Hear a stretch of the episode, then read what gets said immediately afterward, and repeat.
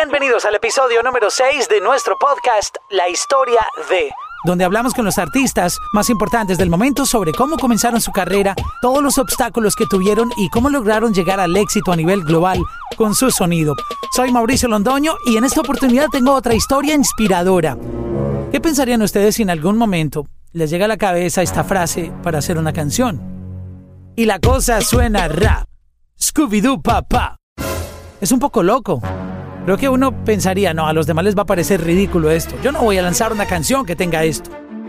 Pues hay una persona que no le importó nada lo que los demás pensaran y lo hizo. Aquí comienza la historia de DJ Cass. Y la cosa suena ra. Scooby-Doo papá. La pregunta obligada contigo, aparte de cómo se te ocurrió Scooby-Doo papá, es ¿de dónde sale el nombre DJ Cass? ¿Alguien te lo puso? ¿Tú lo inventaste? ¿Cómo fue esa historia? Bueno, eso fue un nombre que me lo di en el quinto grado. Eh, me rompí un pie. Eh, me lastimé un pie. Y yo, tú sabes, yo soy dominicano, en la República Dominicana me gusta mucho la pelota, el béisbol. Y comencé a jugar béisbol, lo que es en receso, con, con un yeso en el pie. Y yeso en inglés cast. Entonces, yo corriendo a la base, después que le daba la bola, sonaba el yeso en el piso. Ca, ca, ca. Y después la gente me comenzaba a llamar Cass. Después que me, crecí un poquito más viejo, me metí en graffiti. Y entonces hacía graffiti, Cass, y después cuando me metí a DJ, nomás me puse DJ Cass. Y ahí comenzó toda la historia. Ese primer contacto, ¿cómo te llegó esa inspiración para convertirte en DJ? ¿Puedes contarnos un poco? Bueno, la inspiración de DJ viene de, viene de la sangre, porque el, el papá mío es, era DJ en esos tiempos, cuando yo era niño. Y él hacía los eventos lo que es en el edificio, porque allá en Nueva York son muchos edificios, hay poca casa. Entonces nosotros vivíamos en un quinto piso. Y él hacía, él hacía fiesta en el, edificio, vamos a suponer si tú tienes un, baby shower o tú un tienes cumpleaños. un cumpleaños, lo, llamaban a él, ven, baja la bocina.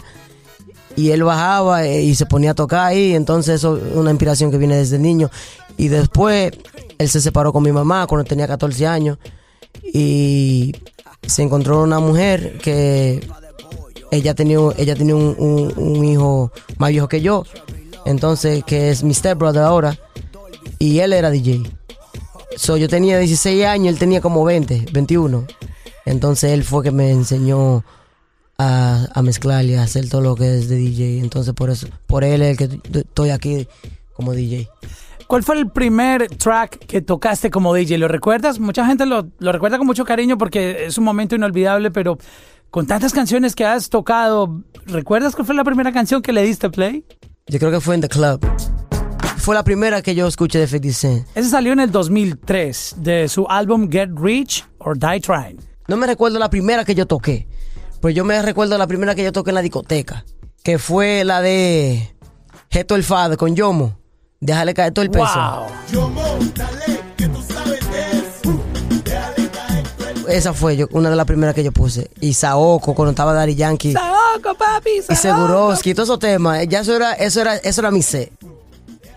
Ese era mi C en la discoteca. Porque él, el hermano mío mayor, tocaba la música hispana. La bachata, el merengue, la salsa. Entonces yo tocaba la música urbana. Yo tocaba el reggaetón, el reggae, el hip hop.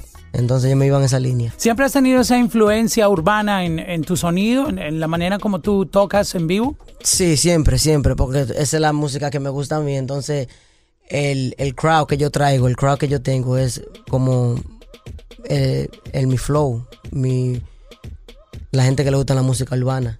¿Cuál ha sido el momento más satisfactorio en tu carrera como DJ? No hablemos todavía de tu sencillo, de tu nuevo lanzamiento, pero sí en la historia, mirando un poco hacia atrás, hacia el pasado, ¿qué recuerdas especial, un momento bonito que quieras compartir? Yo trabajaba en una discoteca con el hermano mío que él me ponía nada más tocar la música urbana. Esta, esta historia es una de las favoritas mías. Entonces, yo, él no me, no me pagaban ahí yo lo, yo lo hacía de gratis. Promoción así. Eh, era todos los domingos. Yo trabajaba una noche a la semana. Y yo me recuerdo que yo tenía lo que la, la mamá de, del hijo mío, estaba preñada. Del hijo mío tenía 17 años. Y ella dio, ella estaba por dar a luz. Y yo no tenía ningún recurso de dinero, de entrada de dinero, no tenía nada, no, estaba haciendo todo de gratis. Y yo recuerdo que vino una noche que el dueño de la discoteca le dijo al hermano mío, después de la discoteca, le dijo, yo quiero que tú cojas una vacaciones de dos semanas. Yo voy a dejarle manito tuyo tocando aquí y yo lo voy a pagar. Y entonces el hermano mío me dijo, si tú te quedas, no me hables. Wow. Pero yo le dije, pero ¿por qué? Si tú nada más vas a coger una, son dos, son dos domingos que tú vas a coger libre. Él no, él te está diciendo que, él me está diciendo a mí que coge una vacaciones de dos semanas porque me está votando para dejarte a ti. Y yo dije, no, pero yo tengo un hijo que van a hacer ahora, yo tengo que coger este trabajo. Y entonces yo trabajaba, yo trabajaba de 10, de 10 de la noche a 4 de la mañana por 150 dólares en ese tiempo. Yo me recuerdo. Y, y los 150, eso era eso era el único trabajo mío y se iban en el leche y pampe. Sí, eso no rendía mucho. No, entonces esa es una de las historias que siempre no se me olvidan. ¿Y cómo se empezaron a dar las cosas para ir conquistando nuevos mercados, trayendo más fans? Tu historia comenzó a, a subir poco a poco y, y, se ha ido catapultando cada vez más fuerte. Claro, ahí en esa discoteca comenzó porque esa discoteca los domingos era un party muy popular. Era una, era una discoteca, bueno, ya no existe, pero era una discoteca que cabían más o menos de 800 mil gente. Entonces todos los domingos iban eh, eh, muchos dominicanos, lo que es domingo de matiné, que las botellas estaban en especiales, las cervezas en especiales, la, y había muchas chicas de, y iban muchos dueños de otras discotecas los domingos, porque no todo el mundo abre un domingo allá. O si abren, cierran temprano. Entonces ahí comenzaron a los lo, lo dueños de otra discoteca y los promotores me estaban escuchando ahí, me estaban diciendo, pero ¿quién es este carajito? Y me estaban quitando el número, me estaban contratando en otra discoteca. Y después cuando vino las redes sociales, lo que yo tenía MySpace en ese tiempo. Eh, después cuando vino Instagram, con los videos, ahí fue que ahí fue que la carrera mío la carrera mía fue eh, fue subiendo porque ahí yo comencé a lo que es la promoción la promoción como DJ y personalidad que yo soy entonces yo me estaba expandiendo más por la por Instagram y los videos que yo estaba tirando en las redes sociales ya yo estaba ya yo estaba creciendo lo que es en, en el estado de Nueva York ya yo ya yo estaba a, lo, a los 3, 4 años ya yo ya todo el mundo sabía quién era DJ Cass en Nueva York. Yo tenía party todos los días. Ya yo estaba trabajando todos los días diarios, dos tres paris. Porque allá ah, se hace una hora, una hora y media. Entonces yo tenía tiempo de hacer tres discotecas en un día, una noche.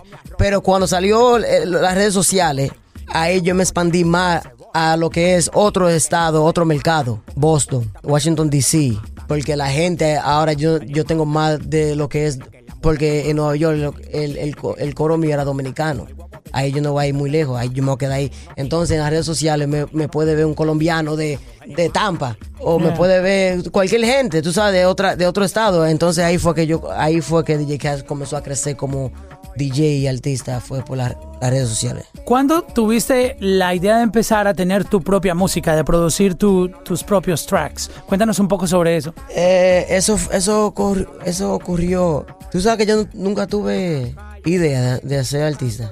Eso, eso ocurrió así de un día, de una noche para, la otra. Esto fue el 2016, diciembre 31 de 2016. Yo estaba sentado en mi sala eh, viendo la noticia, tú sabes que ellos hacen el countdown Yeah. y pasan ahí, no, en que estamos familia, aquí. reunidos. Sí, estamos aquí en Times Square, está Esperando frío. que caiga la bola. Sí, ajá, exactamente. Yo estaba ahí, yo estaba, eh, yo estaba solo porque mi familia estaba con mis otras familias, entonces yo trabajaba a las dos y media. Entonces yo no podía salir, yo estaba ahí en mi casa tranquilo solo. Yo estaba en un coro en Miami con una mujer ahí y, y, y unos panas míos. Y las mujeres estaban borrachas, estaban tomadas y estaban de que, estamos open, estamos open, que están abiertas. Y yo dije, estamos open, entonces, entonces, está bien. Llegué aquí a los Estados Unidos, eh, llegué a, a Nueva York y ese día, el 31 de, de diciembre del 2016, aburrido, fui al cuarto mío, le di play a una pista, cogí el micrófono de, del mix y comencé lo que es un tema que se llama Tamo Open Yo. Estamos open, yo, yo, yo, yo. Estamos Open Yo. ¿Qué es lo que tú dices, yo? Hay un año nuevo. ¿Qué es lo que tú quieres? ¡Ey! Entonces se pegó el tema. El, el tema se pegó, pero no viralmente, no como el Scooby-Doo, ¿tú me entiendes? Se pegó el tema, eh, lo que es en Santo Domingo, en Puerto Rico, lo que es el triestatal de, de Nueva York, en Boston, donde están muchos dominicano, pero me dieron dos, mi- dos millones y pico de views en YouTube. Entonces el tema se pegó, entonces ahí fue que comenzó todo lo como la carrera artística. Con esa sola frase que dijeron esas mujeres ese día, ¿tú crees que el, el lenguaje que la gente utiliza en la calle es fundamental para poder llevarlo a la música? Porque así es que habla la gente, así se expresan. Claro, porque eh, vamos a suponer, un celebra un mundo. Entonces tú celebras otro mundo. Yo no sé lo que tú estás pensando. Tú puedes estar pensando algo totalmente diferente que yo. Entonces tú dices una frase que para ti es una frase regular, pero para mí es una frase, ya yo estoy mecaniqueando. Ya mi, ya mi cerebro está diciendo, espérate, que eso puede ser algo. Entonces, cuando la gente está hablando, cuando yo estoy en una discoteca, cuando yo veo, cuando yo veo algo, ya yo estoy, eh, la computadora mía ya está, Está maquinando. maquinando qué yo puedo hacer, qué yo puedo decir con lo que la gente ve como una cosa normal. Entonces, eh, la gente no sabe que la gente, cualquier gente, tú puedes tener una, ¿cómo que se dice? La inspiración. Una inspiración a un artista, sin saber. Así, yo, yo te veo, tú dices algo. ¿En qué que- te puedes inspirar en mí? Yo no creo que mucho. tú, tú me puedes decir algo porque tú sabes que, ¿de dónde tú eres? De Colombia, de Medellín. tú eres, tú eres colombiano, entonces tú sabes que el tigraje tuyo es diferente que un dominicano, entonces puedes decir algo catchy que a mí me guste y ya yo puedo un hit con eso. Wow. Y así fue que nació esa canción. Y luego, ¿qué pasó después de ese primer track? Empezó a funcionar porque se pegó en los clubs, en, en- en el party, que es donde más te importa porque es tu, es tu mundo y realmente es donde está el, el- el consumo. Y obviamente vienen más shows, más contrataciones. Empezaste ya a maquinar, wow, voy a seguir produciendo música. ¿Qué, qué pasó ahí? En- Entonces, después de ese tema, entonces por primera vez me contrataron para una gira para Santo Domingo. Yo hice una gira por ese tema. Dos semanas duré allá. Eh, cantando el tema ese. me estaban contratando muchas discotecas que estamos open, estamos open, todos los flyers, estamos open. todavía me ven y me dicen, estamos open, yo. Entonces, yo no tenía idea de, de seguir haciendo más música, pero la gente me está diciendo que ya tú pegaste un tema, tú tienes que seguir pegando música. Tú tienes que seguir pegando música. Yo le, yo le decía a la gente, pero yo no soy artista, pa- yo soy DJ, yo no soy artista para pegar música. Yo soy una de esas gente que hace la cosa como spontaneous. ¿Cómo te salen? Ajá. De ahí a ahí. Entonces yo no tengo idea de hacer algo, vamos a suponer, en seis meses. A mí si me sale hoy, me salió y si se pegó, se pegó. Así que yo hago mi, mi trabajo. Entonces me salió la idea, lo que es eh, este próximo tema, que vamos a hablar de él ahorita. Y así fue que hice ese también, like, in- instantly, like, spontaneous. Pasa la juca si no le voy a dar con esa.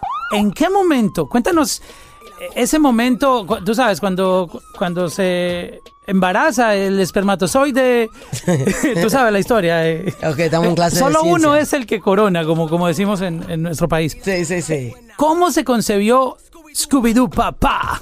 Oh my God, Scooby-Doo, papá. ¿Cómo llegó esa idea? Yo quiero, eso es lo que me llama mucho la atención. Ahora que me contabas la historia, eh, estamos open. ¿Cómo llegó esa, esa frase? La frase llegó so- porque tú sabes que hay un comediante que se llama Michael the Pop. Michael the Pop hizo una canción y un video que se hizo muy viral que se llama Men's Not Hot. Yo no sé si tú lo has escuchado ese tema. Era un comediante que hizo una canción a base de chistes.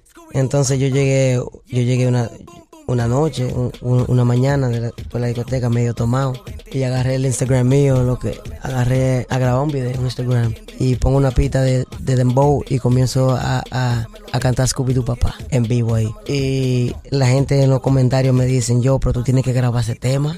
Yo, tú tienes que grabar ese tema. Yo no puedo pa- parar de cantar Scooby, yo no puedo, yo no puedo parar de decir Scooby-Doo papá. Y yo, no, pero que es un chiste, yo no voy a grabar eso. Tú tienes que grabar eso, si no lo voy a grabar yo.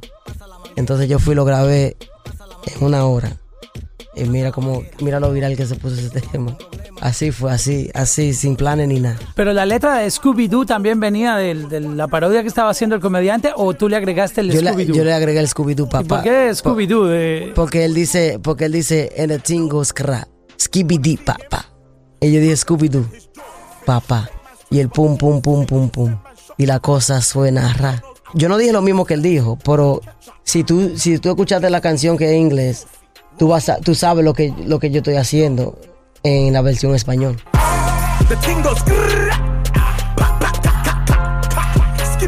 So tú puedes decir, oh, ok, eh, lo, lo- eh, lo que está es eh, translating lo que él dijo, pero not really translating, porque lo que yo estoy diciendo es diferente, pero el metaphor, eh, lo que yo estoy diciendo es similar a lo que él dice, pero, mu- mu- pero totalmente diferente, porque yo me fui a base de, de discoteca a base de, de mujeres meneando eh, la chapa. Lo Ok. que yo, me, yo me fui a base de energía. Ese fue a base de rapeo. Entonces yo dije, bueno, vamos a intentarlo porque dime, yo no tengo nada que perder.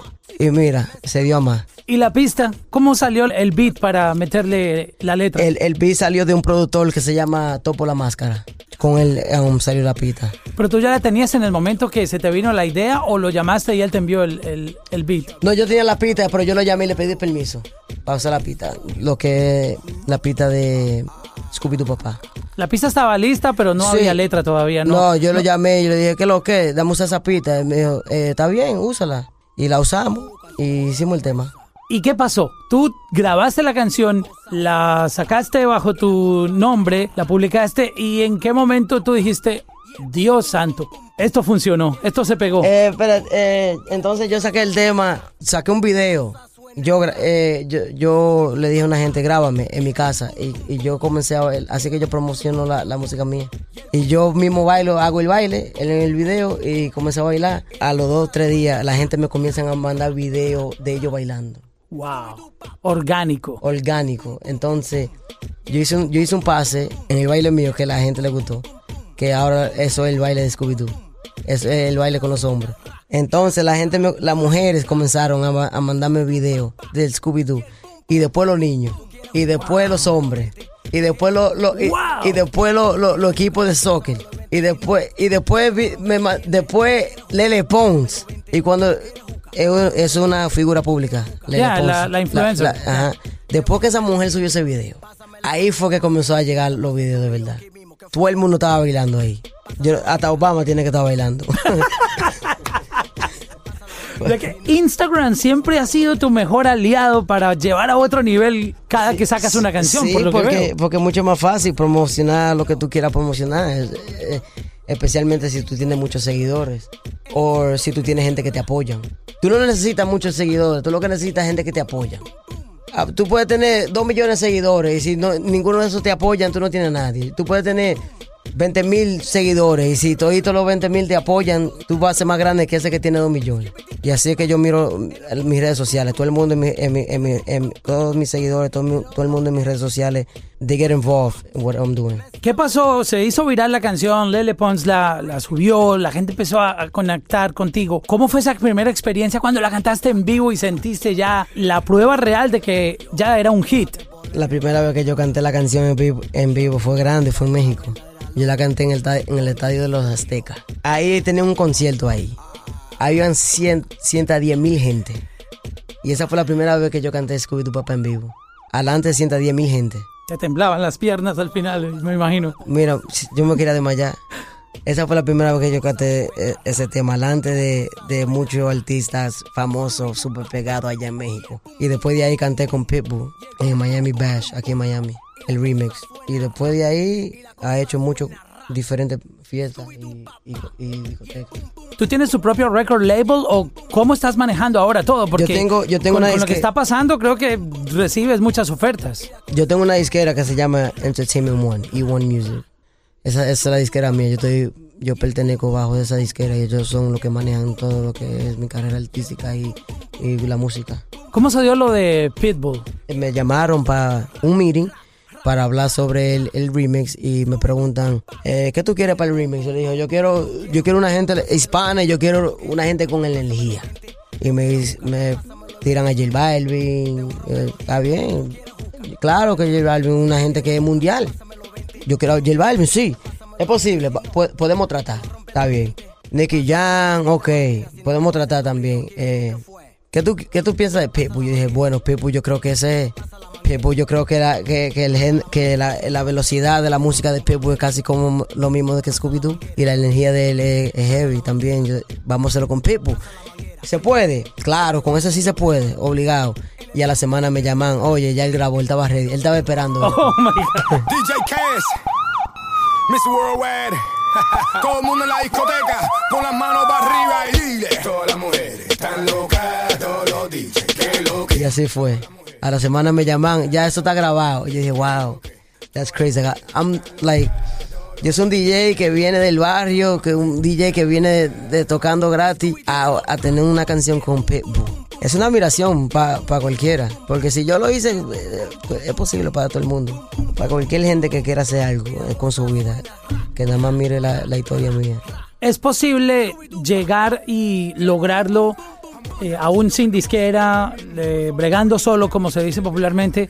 Ah, porque mucha gente dice, no, necesito presupuesto, yo no tengo plata. Y, y como que siempre buscan excusas para, para no sacar adelante su carrera y siempre tienen algo, eh, siempre se quejan. Que no tienen plata, no tienen disquera, no tienen manager, no tienen nada. Este, a esa gente, ¿tú qué tienes para decirle? Que no se necesita plata. Al final lo que necesita es admiración y, y- y ganas de trabajar y de ser alguien más grande en, en la vida. Pues no, pone cero excusa. Aquí no hay excusa. El que quiera hacer algo lo hace posible como sea. Yo hice, yo hice, yo pegué el primer tema así, sin, sin gastar ni ¿Gastaste algo en promoción en el primer ni tema? un peso. Imagínate. ¿Y se pegó? y se pegó y, y Scooby Doo papá yo no gasté ni un peso tampoco yo no nada de plata fue orgánico. So eso ahí te puede decir que tú cero excusa. Tú lo que estás poniendo excusa es Hagan buena música. hagan hagan lo que ustedes quieran con el corazón. Yo digo que no forcen la cosa que sea orgánica. Cuando tú haces algo forzado no, no te sale bien. hablando de eso, sí me parece interesante porque cuando uno escucha tu música, escucha que eres tú. Pero a veces hay otros artistas que lo que hacen es copy and paste. Copian una canción que esté pegada y le cambian un poco la melodía, pero es básicamente lo mismo. Exactamente, entonces como tú escuchas las canciones mías, las canciones mías es just me having fun.